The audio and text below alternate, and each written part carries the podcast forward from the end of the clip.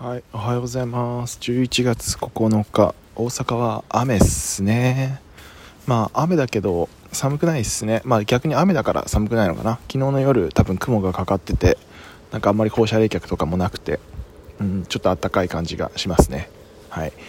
で、昨日の夜の話なんですけど、月がすごく綺麗に見えたんですよね。あの、雲が晴れていて。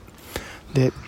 月のセラビさんがやられている宇宙で一番小さなニュースっていうポッドキャスト番組があるんですけどちょうどその昨日は月曜日だったので月にまつわる話ということで地球章の話をしてました。地球章っていうのは月が、えーと、地球の光に反射してそれを反射した光を僕らがあの地球側から見れるっていう現象らしいんですけどおそらく昨日見えてたんじゃないかなと思ってあなんか